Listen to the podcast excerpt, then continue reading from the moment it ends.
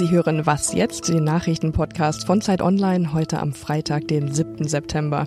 Mein Name ist Anne Schwedt und wir beschäftigen uns heute mit Trumps Gegnern im Weißen Haus und fragen, wie gefährlich Hornissen wirklich sind. Jetzt aber zunächst die Nachrichten.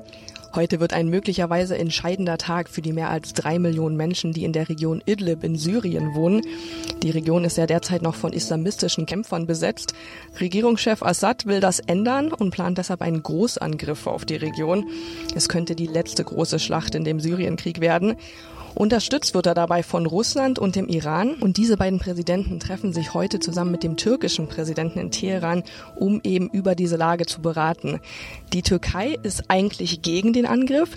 Sie hat Angst, dass dadurch noch mehr Flüchtlinge auf den Weg in die Türkei kommen könnten. Dennoch hat sich Präsident Erdogan jetzt auch schon bereit erklärt zu kooperieren. Hilfsorganisationen und auch EU-Staaten in den Vereinten Nationen sind allerdings strikt dagegen. Sie befürchten eine humanitäre Katastrophe. Auch Bundeskanzlerin Angela Merkel sagte, das Wichtigste sei, dass man die Zivilbevölkerung schützt. Die US-Regierung hat jetzt auch schon reagiert. Sie hat Sanktionen gegen mehrere Unterstützer des syrischen Präsidenten verhängt. Das US-Finanzministerium sagte, die Sanktionen treffen unter anderem vier Personen, die wohl dabei geholfen haben, Geld und Waffen an die syrische Regierung zu liefern. In den USA wird weiter über einen anonymen Zeitungskommentar über Präsident Trump diskutiert. Der Artikel stammt offenbar von einem Regierungsmitarbeiter und wurde in der New York Times veröffentlicht. Der Autor wirft darin Trump mangelnde Selbstkontrolle und einen impulsiven und erfolglosen Führungsstil vor. Jetzt hat sich auch die demokratische Senatorin Warren eingemischt und sie hat vorgeschlagen, den 25. Absatz des Verfassungsschutzes anzuwenden. Damit könnte der Präsident abgesetzt werden. Warren sagte dem US-Sender CNN, wenn ranghohe US-Mitarbeiter solche vernichtende Kritik am Präsident äußern, dann sollten daraus eigentlich auch Konsequenzen gezogen werden. Mehr zu dem New York Times-Artikel gibt's jetzt von Rita Lauter. Der Redaktionsschluss für diesen Podcast ist 5 Uhr.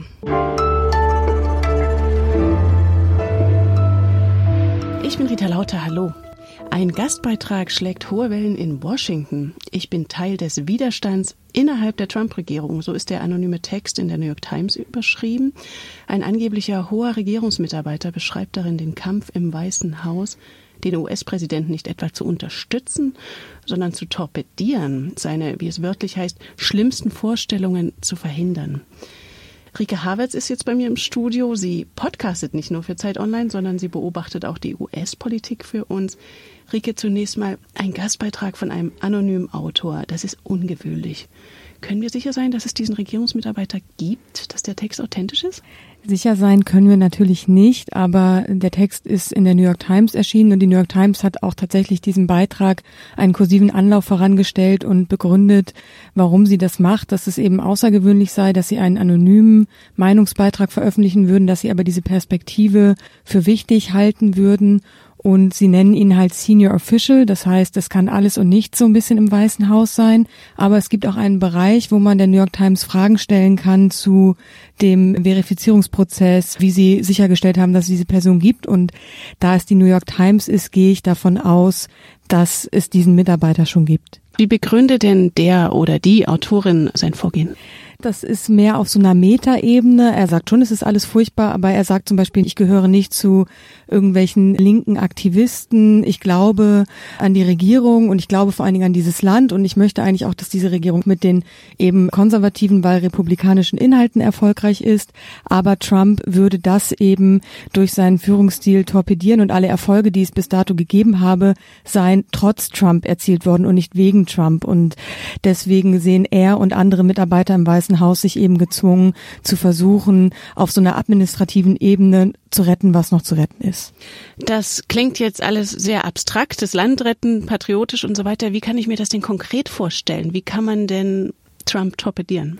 In diesem Gastbeitrag bleibt es eher so wolkig und patriotisch, aber Bob Woodward, der sehr renommierte Journalist der Washington Post, bringt jetzt ja in Kürze auch ein Buch über diese Regierung heraus und da sind jetzt in dieser Woche schon erste Dinge öffentlich geworden und da beschreibt Woodward zum Beispiel, dass es Mitarbeiter gibt, die Trump Zettel vom Schreibtisch klauen, nicht dass er da versehentlich irgendwas unterschreibt und wir kennen ja auch die Geschichte von Juncker, als er nach Washington gereist ist, um über die Zölle zu verhandeln handeln. Angeblich hat er ja auch alles auf sehr kleinen, kompakten Karten aufgeschrieben, um Trump nicht zu überfordern. Also solche Dinge kommen ja immer wieder ans Licht, aber was genau im Weißen Haus abläuft, das wissen wir leider alle nicht.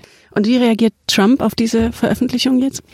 Natürlich wütend, wie er so ist. Er hat getwittert und auch seine Sprecherin hat schon gesagt, das sei ja alles ein großer Verrat und er hat natürlich die New York Times wieder stark kritisiert und im Grunde hat Trump gefordert, man müsse, wenn es diesen Mitarbeiter denn überhaupt gäbe, was er natürlich auch anzweifelt, müsse man ihn sofort an ihn ausliefern. Nun gab es ja immer wieder Enthüllungen. Du hast ja gerade dieses Bob Woodward Buch schon beschrieben. Kann Trump sowas eigentlich ernsthaft schaden? Seine Basis teilt ja vielfach seine Feindseligkeit gegenüber den Medien? Es gibt sicherlich viele treue Trump-Unterstützer, die auch jetzt wieder sagen werden, das ist nur die böse linke New York Times, die versuchen will, diesen Präsidenten zu diskreditieren. Und wir haben das immer wieder erlebt, dass die Basis eben sehr treu zu ihm steht. Aber im November sind auch Kongresswahlen und da stehen viele Republikaner zur Wahl. Und für die ist das sicherlich problematisch, dass immer und immer wieder Dinge ans Licht kommen über diese Regierung und über Trump, die eigentlich auch für Konservative nicht zu ignorieren sind. Aber nichts ist unmöglich und deswegen kann man nicht wirklich sagen, ob nicht trotzdem die Leute in Ohio und Wisconsin oder auch in LA sagen, wir finden Trump aber trotzdem weiter toll und uns interessiert nicht, was die New York Times da schreibt. Vielen Dank, Rika Haberts. Sehr gerne.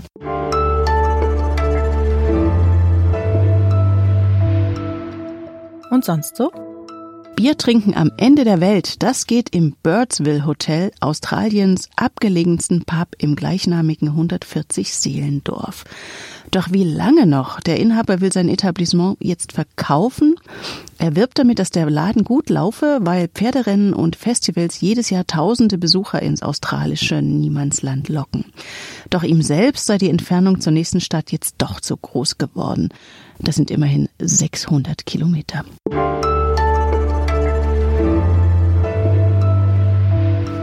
Na, zieht es Sie an diesem Wochenende auch ins Grüne?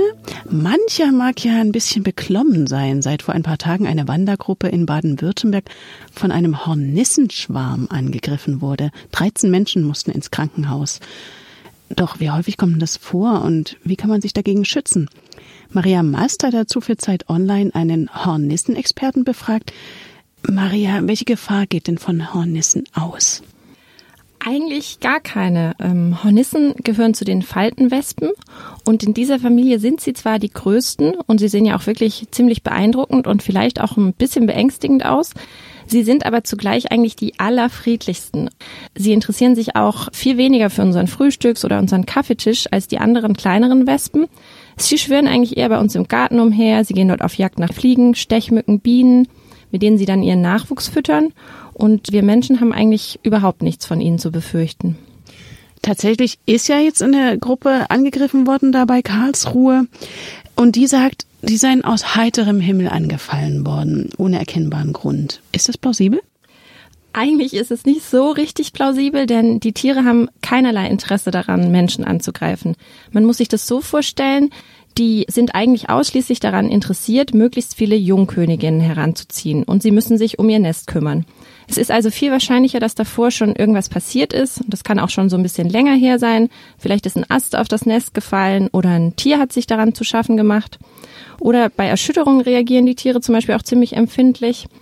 Und so könnte es sein, dass die Alarmpheromone, die bei Gefahr versprüht werden, um die Kolleginnen dann zu informieren, einfach noch in der Luft waren oder noch am Nesteingang gehaftet sind und ähm, so kann es dann sein, dass die Hornissen dann ein kleines bisschen schneller in die Verteidigungshaltung verfallen. Und gerade weil auch am Ende des Jahres besonders viele Hornissen in dem Nest sind, fühlen sie sich dann einfach ein bisschen sicherer und dann wehren die sich auch schneller, wenn sie denken, dass sie angegriffen werden.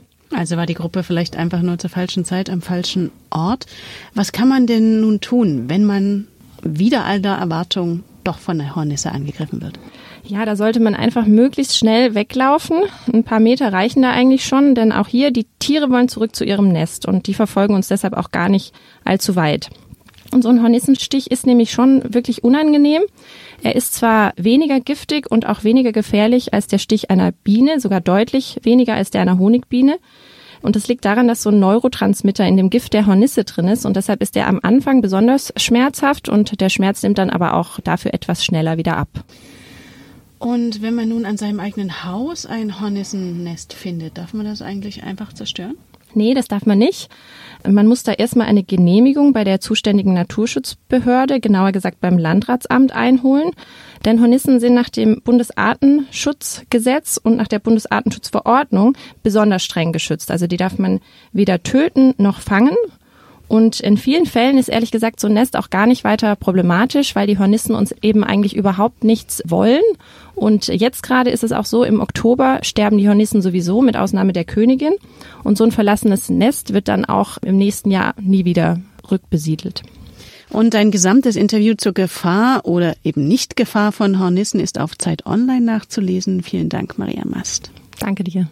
Das war Was Jetzt, der Nachrichtenpodcast von Zeit Online. Sie erreichen uns unter wasjetzt.zeit.de. Am Montag können Sie eine neue Folge hören. Bis dahin ein schönes Wochenende.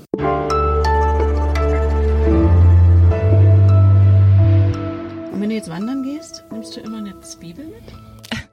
Ja, das ist auch eher so ein Mythos, dass da eine Zwiebel hilft. Eine Thermosflasche wäre vielleicht besser, weil das hilft nämlich wirklich besonders gut einfach erwärmen.